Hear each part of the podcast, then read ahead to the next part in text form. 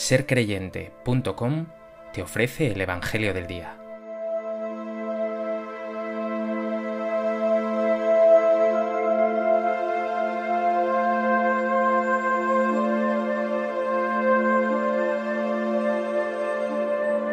Del Evangelio de Mateo. En aquel tiempo se acercaron los discípulos a Jesús y le preguntaron, ¿quién es el mayor en el reino de los cielos?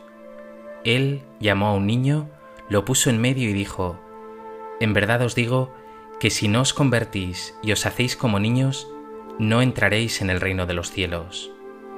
Por tanto, el que se haga pequeño como este niño, ese es el más grande en el reino de los cielos.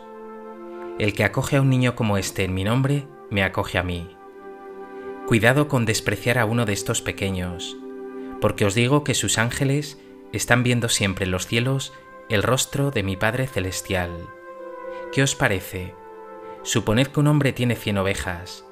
Si una se le pierde, ¿no deja las noventa y nueve en los montes y va en busca de la perdida? Y si la encuentra, en verdad os digo que se alegra más por ella que por las noventa y nueve que no se habían extraviado. Igualmente, no es voluntad de vuestro Padre, que está en el cielo, que se pierda ni uno de estos pequeños.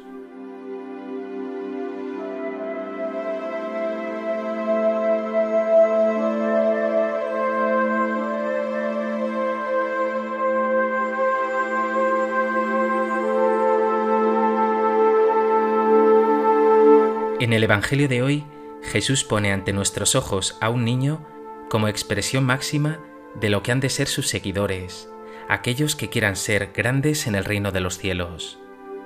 Si en el mundo los mayores son los exitosos, los poderosos, los influyentes, en el reino de los cielos los serán aquellos más sencillos, humildes, servidores, incluso últimos y despreciados.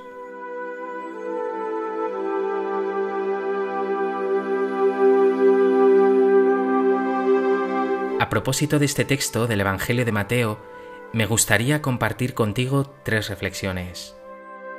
En primer lugar, el Evangelio de hoy arranca con una pregunta de los discípulos. ¿Quién es el mayor en el reino de los cielos? Se trata de una pregunta que les inquietaba especialmente. En otros textos hemos visto a los discípulos discutiendo quién entre ellos era el más importante o deseando primeros puestos en ese reino político que soñaban ellos que Jesús traería. Jesús podría haber respondido a su pregunta con un los mayores en el reino de Dios son los puros, los perfectos, los poderosos, los ricos, los que a ojos de todos parecen bendecidos.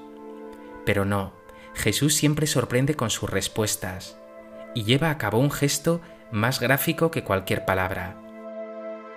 Nos dice el Evangelio de hoy que Jesús llamó a un niño y lo puso en medio y añadió, En verdad os digo que si no os convertís y os hacéis como niños, no entraréis en el reino de los cielos.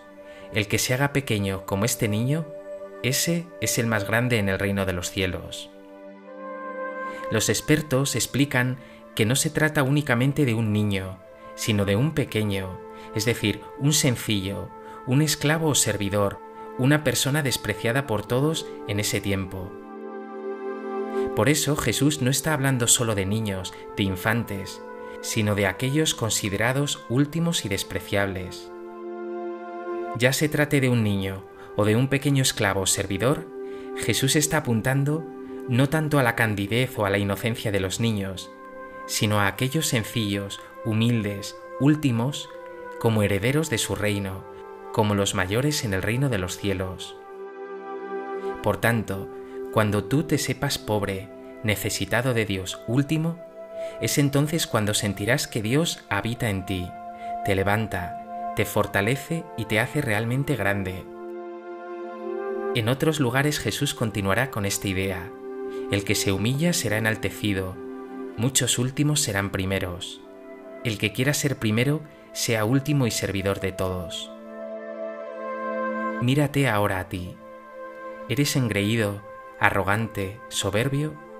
¿O por el contrario eres humilde, te sabes pobre y pecador y necesitado de Dios?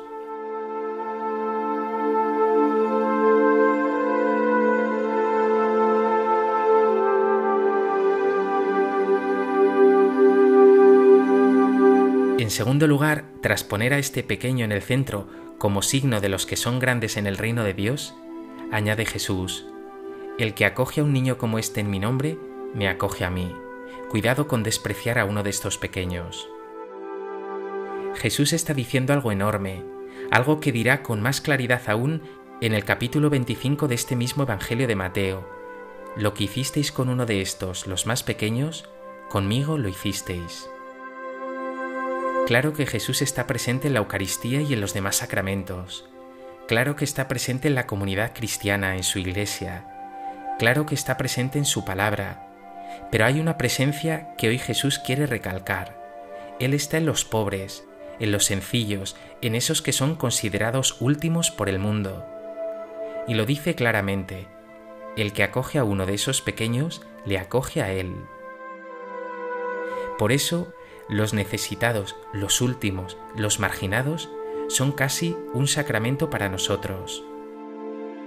Pregúntate, ¿acoges tú a los pequeños, a los pobres, como una presencia de Cristo que estaría reclamando en ellos de ti ayuda y compromiso? ¿O los pobres no tienen lugar en tu vida?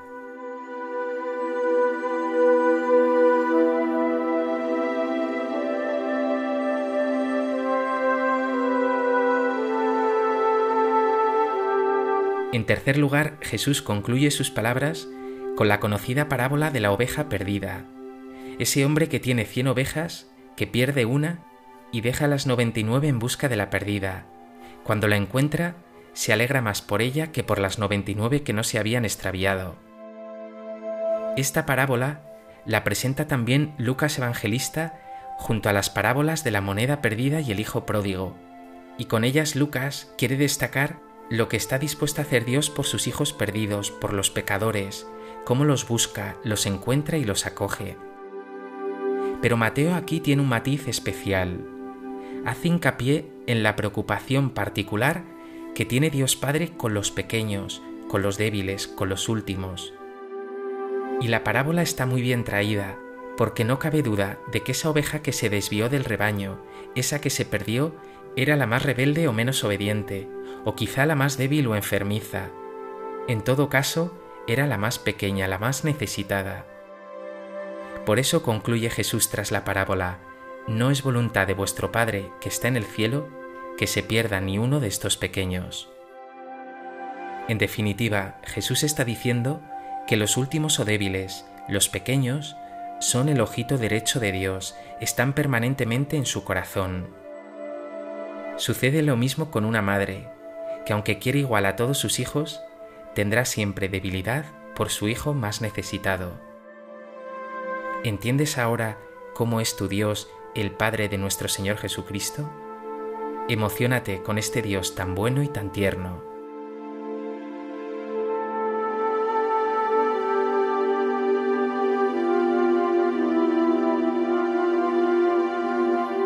Pues que este Evangelio te lleva a dar gracias a Dios porque tú también eres uno de estos pequeños, de esos débiles que el Padre cuida con esmero.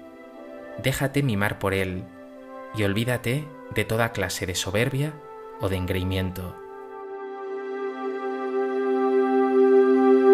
Señor Jesús, a veces me creo capaz, bueno, grande, puro, pero soy un pobre pecador, soy muy débil.